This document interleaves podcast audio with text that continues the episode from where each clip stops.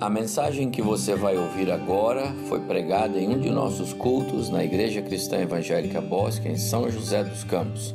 Ouça atentamente e coloque em prática os ensinos bíblicos nela contidos.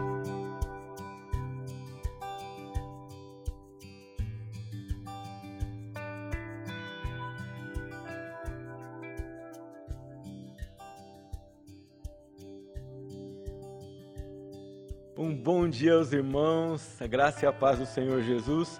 Estamos aqui mais uma vez na força e alegria do Senhor para cultuar o nome dele juntos pelo Espírito, ainda que fisicamente em nossas casas, para orar uns pelos outros, para também ouvir a palavra do Senhor.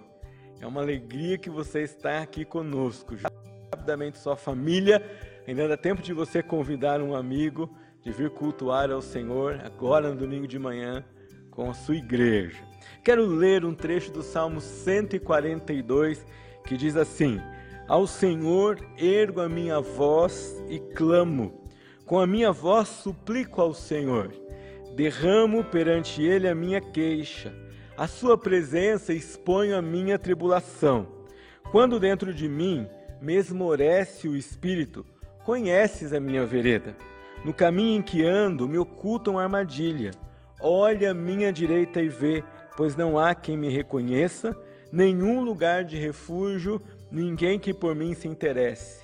A ti clamo, Senhor, e digo: Tu és o meu refúgio, o meu quinhão na terra dos viventes.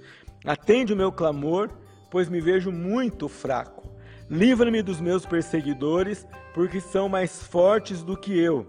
Tira minha alma do cárcere, para que eu dê graças ao teu nome. Os justos me rodearão quando me fizeres esse bem. Esse salmo caia bem a nossa situação. Alguns dos nossos queridos estão sendo assolados por enfermidades e podem se sentir sozinhos, como sem ninguém por perto para ajudá-los. Alguns estão sofrendo economicamente, outros sofrendo emocionalmente e é tempo de nós, como irmãos, sensivelmente, buscarmos ao Senhor e pedirmos a esse Deus, que é nossa rocha, nosso refúgio, nosso auxiliador, para que se manifeste e console o coração dos, desses irmãos e desses nossos amigos, e que eles sintam que não estão sozinhos, mas que ele tem o Senhor, eles têm o Senhor bem pertinho deles, como seu refúgio, como seu socorro. E é assim que eu queria convidar você para orar comigo no início desse nosso culto. Vamos clamar ao Senhor. Ainda que a situação pareça difícil, ainda que nós olhemos em volta e parece que tudo está oculto, tudo está cheio como que de armadilhas à nossa volta, nós temos um Deus que é nosso refúgio, nosso socorro. Ele tira a nossa alma do cárcere, ele nos liberta. E ainda que no meio da tribulação, ele nos dá paz e segurança. Olhe comigo assim. Enquanto você ora, se você se lembra de alguém que precisa da sua oração e intercessão, faça isso, fale com o Senhor sobre ele nesse momento. Nós clamamos, Senhor, a Ti, nosso socorro, nosso refúgio, nossa fortaleza. Nós suplicamos, Senhor, que nesse tempo tão difícil que passamos, o Senhor venha ao encontro do nosso coração com consolo, com paz, com livramento, com cura, com socorro. O Senhor conhece a nossa vida, o Senhor conhece a nossa família, o Senhor conhece os nossos queridos que sofrem ou que estão sofrendo agora algum tipo de tribulação específica. O Senhor sabe aqueles que nesse momento se sentem sozinhos. O Senhor sabe aqueles que têm problemas com negócios e empregos. E nesse momento nós clamamos ao Senhor por esses nossos irmãos, por esses nossos amigos, por esses nossos vizinhos, que eles consigam orar assim como o salmista e clamar ao Senhor: olha a minha direita, olha, minha, olha o meu lado, olha a minha vida, Senhor, e vem me ajudar. Me ajuda, me dá paz, me dá alegria, dá solução, me faz andar em segurança, mesmo no meio da insegurança, me faz confiar em Ti. Nós suplicamos isso, pedindo que aceites o nosso culto e que durante o tempo em que cultuamos ao Senhor e ouvimos a Sua palavra, o Senhor traga sobre nós paz, consolo, sensibilidade, traga sobre nós um coração grato e um coração submisso àquilo que o Senhor quer nos ensinar. Em nome de Jesus. Amém. Nós temos estudado o versículo 9 do capítulo 2 da primeira carta de Pedro. E temos olhado para esses adjetivos maravilhosos que o Senhor usa para nos descrever como igreja, para descrever você como parte da igreja local. Queria ler de novo com vocês 1 Pedro 2, 9 e 10. Diz assim o texto bíblico. 1 Pedro 2, 9 e 10. Vós, porém, sois raça eleita, sacerdócio real, nação santa, povo de propriedade exclusiva de Deus, a fim de proclamardes as virtudes daquele que vos chamou das trevas para a sua maravilhosa luz. Vós sim que antes não erais povo, mas agora sois povo de Deus, que não tinhas alcançado misericórdia, mas agora alcançastes misericórdia. Na semana passada, nós estudamos no culto pela manhã o adjetivo ou a expressão raça eleita. E hoje eu quero ver com vocês a expressão sacerdócio real. Porém, antes de estudar, queria lembrar algumas coisas para vocês. Primeiro, tudo isso que Pedro expõe aqui na sua carta, amados irmãos, é fruto da vida que ele tinha com a palavra de Deus. E a palavra de Deus que ele tinha aqui era todo o Antigo Testamento. Então é natural que ele use, que ele se refira a textos do Antigo Testamento, que ele lembre da teologia do Antigo Testamento, que ele aluda à história de Israel em diversos trechos da sua carta, às vezes como ilustração, às vezes como fundamento teológico para nos ensinar. Quando falamos de sacerdócio real, você precisa ter isso em mente. Pedro que lia Levítico, Pedro que lia Números, Pedro que lia Deuteronômio. Sendo um judeu e tendo isso como parte da sua vida, é natural para nós que Pedro também tinha todo o sistema sacerdotal na sua mente. É preciso lembrar que quando a igreja começou, ela não tinha templo. E a primeira igreja em Jerusalém era formada de judeus, judeus que tinham vindo de toda a parte da terra. E se você se lembrar bem, lá em Atos, nos primeiros capítulos, o primeiro milagre operado por Pedro e João foi operado dentro do templo judaico, a porta do templo judaico, que foi a cura daquele paralítico. Então veja bem, mesmo já sendo igreja, e pregando o evangelho, o Pedro e o João ainda frequentavam o templo e ainda chegavam até aquele lugar. Então ele tinha todo o funcionamento do templo na sua cabeça e de como o sistema de perdão de pecados, de purificação, de comunhão com o Senhor, como esse sistema funcionava para Israel desde o Antigo Testamento. Ele quando cita aqui o versículo 9 do capítulo 2, pelo menos se lembra de Êxodo, que vai se referir a Israel com os mesmos adjetivos. Queria ler com você, Êxodo 19, 5 e 6 diz assim: Agora, pois, se diligentemente ouvirdes a minha voz e guardardes a minha aliança, escute, então sereis a minha propriedade peculiar dentre todos os povos, povo de propriedade exclusiva.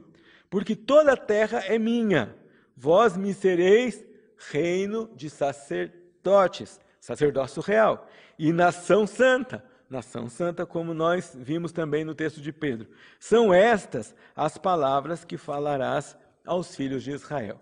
Veja que Pedro não inventa esses adjetivos, ele não cria isso, mas ele olha para Israel e o papel de Israel como nação que entre as nações seria testemunha do caráter de Deus, da ação de Deus, da salvação de Deus.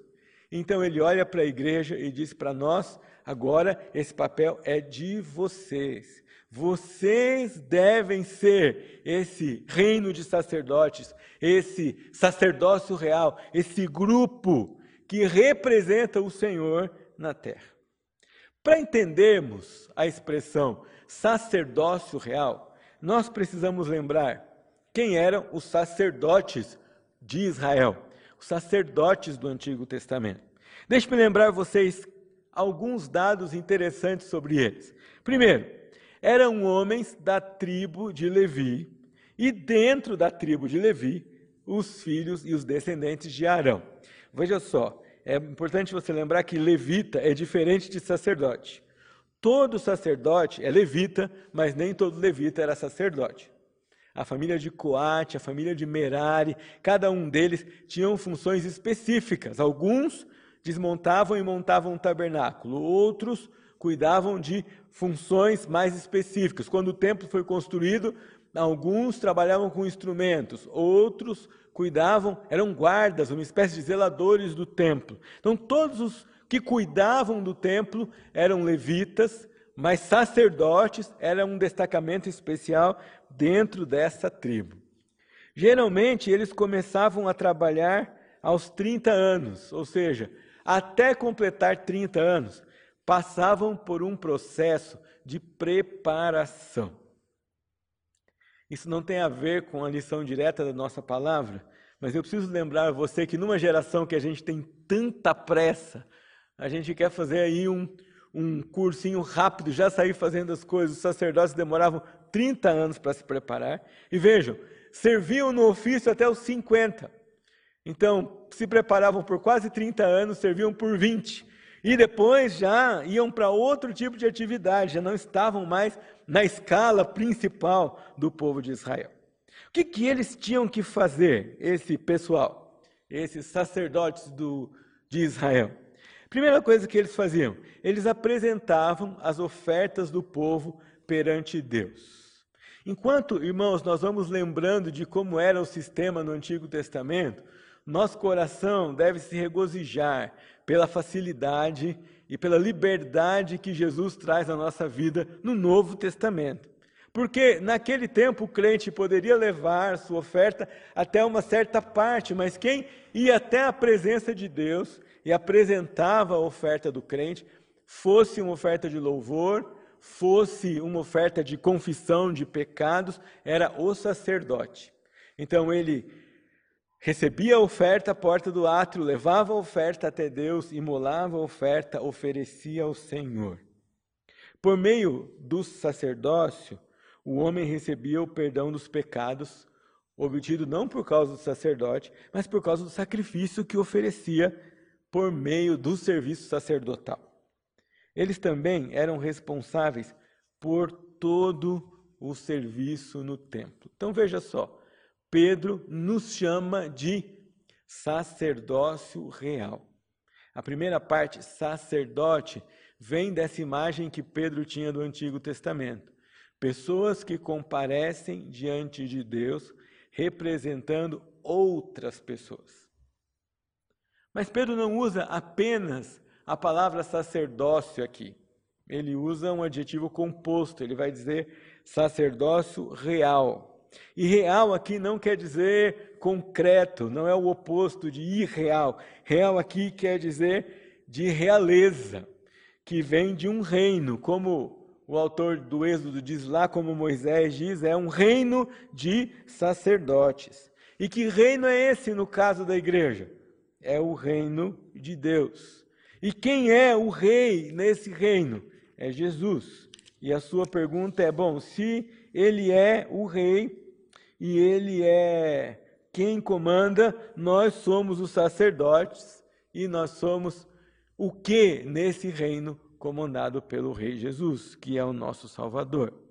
Hebreus vai chamar Jesus do nosso sumo sacerdote e vai concordar com toda a teologia de nos colocar na posição de sacerdotes. Pedro já se referiu aos crentes como sacerdotes alguns versículos antes. 1 Pedro 2,5 diz assim: Também vós mesmos, como pedras que vivem, sois edificados casa espiritual para serdes sacerdócio santo, a fim de oferecerdes sacrifícios espirituais agradáveis a Deus por intermédio de Jesus. Ou seja, nós por meio do nosso sumo sacerdote Jesus, que ofereceu uma vez por todas o sacrifício pelo nosso pecado, agora podemos comparecer como sacerdotes diante de Deus por meio de Jesus Cristo e oferecer a Ele sacrifícios espirituais de louvor, confissão de pecados, adoração, oração ao nosso Deus. Essa ideia já era uma ideia pregada desde o Antigo Testamento. Ainda que lá o sacerdócio fosse limitado aos descendentes de Levi, os profetas já trabalhavam com essa ideia. Isaías capítulo 61, versículo 6 diz assim: Mas vós sereis chamados sacerdotes do Senhor, e vos chamarão ministros de nosso Deus. Comereis as riquezas das nações, e na sua glória vos gloriareis. Uma lida rápida nesse versículo aqui pode nos dar a impressão errada de que o profeta estava querendo promover os israelitas a sacerdotes com vistas à prosperidade, mas a ideia não é essa. A ideia é que a influência dele seria tanta nas nações que eles conquistariam as nações para o rei é, de Israel, que, que era Deus, eles levariam a mensagem das nações, do Evangelho para as nações, e as riquezas das nações seriam como que dispostas a eles, porque a riqueza do Deus a quem eles pregariam era muito maior.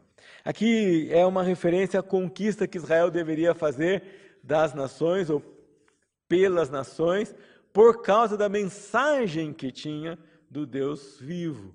Eles não foram chamados para guerrear e conquistar uma posição militar. Eles foram chamados para abençoar as famílias por meio da promessa feita a Abraão, espalhando quem era o Senhor Deus no mundo de então, sacerdotes.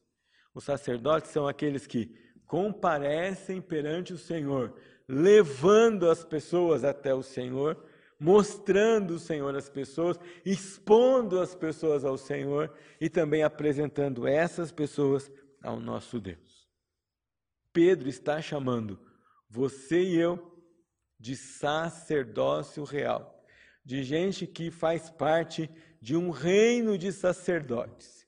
E a pergunta para nós agora é: o que é que isso tem a ver com a nossa vida prática? Tudo bem, nós já entendemos que é fundamentado no Antigo Testamento, nós já entendemos que era uma verdade que vem caminhando com o povo de Deus todo o tempo, nós já entendemos que era uma verdade trabalhada por Pedro como uma teologia bíblica, e agora a pergunta é exatamente isso na sua e na minha vida, como é que isso se traduz?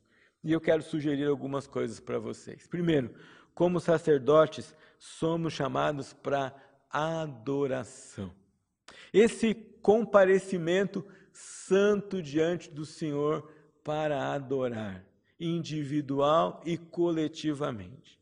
Deixa eu perguntar para você: quanto tempo da sua vida devocional, quanto tempo de sua vida com Deus, quanto tempo das suas orações é tempo de adoração? Quanto você entende que, como sacerdote, você comparece diante de Deus para contemplar a santidade dele, porque ninguém que vai ser santo como ele é pode ser santo sem observá-lo, para contemplar a grandeza dele, para contemplar a fidelidade dele, para contemplar a eternidade dele. Quanto tempo você investe nisso quando você comparece como sacerdote perante o Rei dos Reis, o Senhor dos Senhores, o seu Deus? Neste tempo de distanciamento, neste tempo de crise, neste tempo de notícias turbulentas, uma atrás da outra. Quanto você tem adorado ao Senhor? O que é que toma conta do seu coração? É um sentimento de preocupação? É uma torcida por quem vai vencer as guerras políticas e sociais? O que é que toma conta do seu coração? Ou é um descanso de um adorador que sabe que o seu rei reina e tem a palavra de fim para cada uma dessas coisas, que sabe que Ele é fiel e não nos dá tribulação maior do que possamos suportar, que sabe que Ele é todo-poderoso e que não tem nenhum movimento que possa ser maior do que Ele. Mas, meus irmãos, saber isso não tranquiliza o coração, o que tranquiliza o coração é sabedor disso, adorar o seu Senhor por causa disso, como sacerdote que você é. Adoração não mais como cerimônia, mas como estilo de vida. Você não está num estado de adoração, você é um sacerdote que comparece diante de Deus para adorá-lo. Se você fosse um crente do Velho Testamento, você compareceria diante de um sacerdote para apresentar elementos de adoração ao Senhor. Agora, você é o sacerdote que comparece diretamente na presença do Rei. Meus queridos, eu temo que de vez em quando nós perdemos essa perspectiva. Nós deixamos com que isso fique escondido no nosso coração. Nós não trazemos isso para o nosso dia a dia.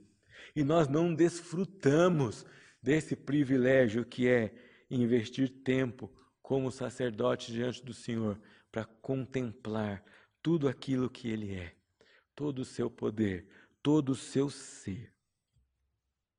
Um sacerdote adora a Deus. Mas não só isso. Como sacerdotes, somos chamados para intercessão. E talvez essa seja uma das figuras mais importantes na vida de um sacerdote. Aliás, o sacerdote tinha que estar disposto até entregar a própria vida. O sumo sacerdote, ele corria risco de morte todo ano. Uma vez que ele entrava no Santos dos Santos, se Deus não perdoasse a nação, o sumo sacerdote perdia a vida. Essa é razão que ele entrava no Santos dos Santos com um sino amarrado à sua cintura e uma corda, porque só ele poderia entrar lá. Se o sino parasse de fazer barulho, ele era arrastado, morto para fora. Mas ele cumpriu o seu dever de entrar ali e interceder a Deus pelo povo. Assim fazia também Moisés. Essa semana em casa nós concluímos a leitura de Números e começamos Deuteronômio. E se nós nos formos movidos pela nossa própria carne, tem uma hora que nós perdemos a paciência com Moisés, porque aquele povo faz tudo errado, mas ele comparece diante de Deus e diz assim: Senhor, tem paciência com esse povo, não destrua o meu povo. Jeremias segue esse mesmo ritmo. São sacerdotes, coração de sacerdotes, que comparecem diante de Deus para interceder diante do povo, para interceder pelo povo diante de Deus. Meus irmãos, nós temos o dever de interceder pastor pregou aqui há pouco tempo sobre nosso dever de orar pelas autoridades. Antes de avaliar uma autoridade, seja ela quem for, ore por ela. Timóteo diz, Paulo diz a Timóteo, aliás, ore pelas autoridades para que nós tenhamos vida tranquila. Antes de fazer qualquer post em rede social sobre sua opinião política, ore pelos governantes do seu país. É isso que a Bíblia manda. E como sacerdotes, é assim que nós devemos nos comportar com os nossos líderes, com a nossa igreja, com os nossos vizinhos, com os nossos parentes, com a nossa família, com a nossa vida, com os missionários, com os enfermos, com esta nação, com as outras nações.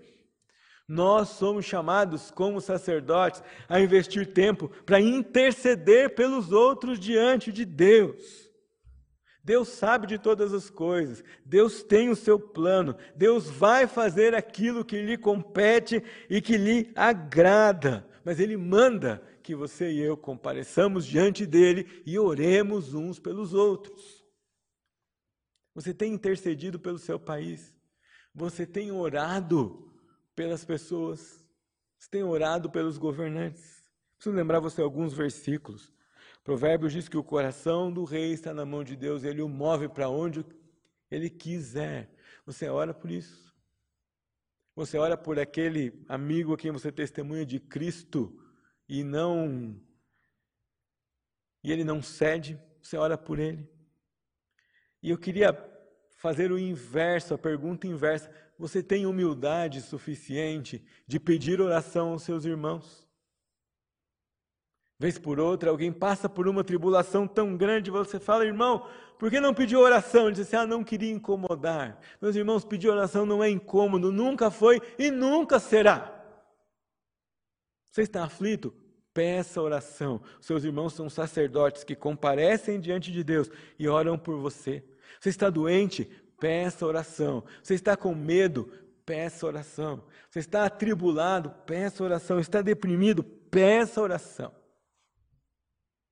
Segundo aspecto para mim de um sacerdote que comparece diante de Deus e aí Jeremias é um exemplo, Jesus é um exemplo, é o fruto de amor, de dar do nosso tempo, da nossa vida, da nossa mente, do nosso coração, para orarmos uns pelos outros. Você tem uma agenda de oração, você tem uma lista de pessoas pelas quais você intercede, você é sacerdote e sacerdote real. Deus vai ser conhecido pela sua adoração, mas Deus vai ser conhecido também pela sua oração, pela sua intercessão, pela sua piedade em dizer: Estou orando por você, pela sua certeza em saber que há alguém orando por você, como nós ouvimos na música no culto domingo passado. Como sacerdotes, somos chamados para adoração, somos chamados para intercessão. E por último, somos chamados para o serviço. Se, meus irmãos, alguém trabalhava no povo de Israel, alguém dava tempo e se ocupava ali diuturnamente no serviço de Deus, esses eram os sacerdotes. É tão lindo ler crônicas quando o templo estava construído que eles organizam turnos de trabalhadores de forma que o louvor a Deus não cessava e os sacrifícios eram constantes gente que servia os irmãos Israel, servindo ao Senhor nosso Deus. Como sacerdotes, nós somos, somos chamados para o serviço. E eu quero convidar você a pensar em pelo menos dois aspectos desse serviço, que primeiro é para Deus, mas como consequência é para os irmãos. Como você pode servir aos irmãos?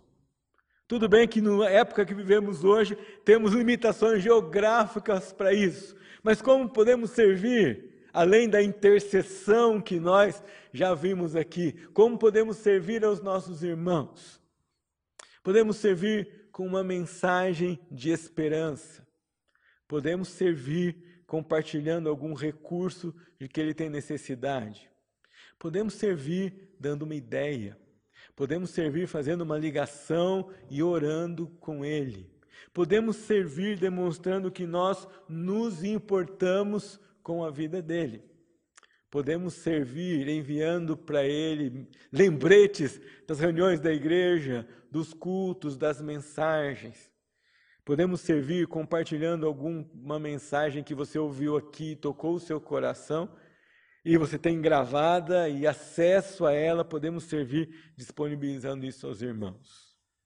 Podemos servir nos colocando à disposição. Se há alguma limitação que ele não tem, mas nós não, mas nós não temos. Que ele tem a limitação, mas nós não temos. Serviço aos irmãos. Podemos também servir ao próximo, aquele que está perto de nós. Compartilhar comida com aqueles perto de nós que não têm tempo, oração, uma palavra amigável, compartilhar da sua casa quando isso for possível, compartilhar da sua fé. São maneiras que nós temos de servir os nossos irmãos. Quando retornarmos às atividades normais, servir aos irmãos por meio do serviço no templo, na igreja, na comunidade Aqueles que estão ensinando a palavra de Deus nas classes de EBD, nos ensinando e ensinando aos nossos filhos, prestam um serviço ao Senhor a nós, como sacerdotes do Senhor. Você é chamado para ser sacerdócio real e, como tal, é chamado para adorar ao Senhor no seu dia a dia e na igreja, é chamado para interceder pelos irmãos, é chamado para interceder pelo mundo, interceder pelo povo, e você é chamado para servir. Ainda que distantes, nós podemos encontrar alguma maneira de servir virtualmente, com um contato, o nosso irmão. Você é raça eleita, mas você também é sacerdócio real. Você está disposto a servir? Você está disposto a adorar? Você está disposto a interceder?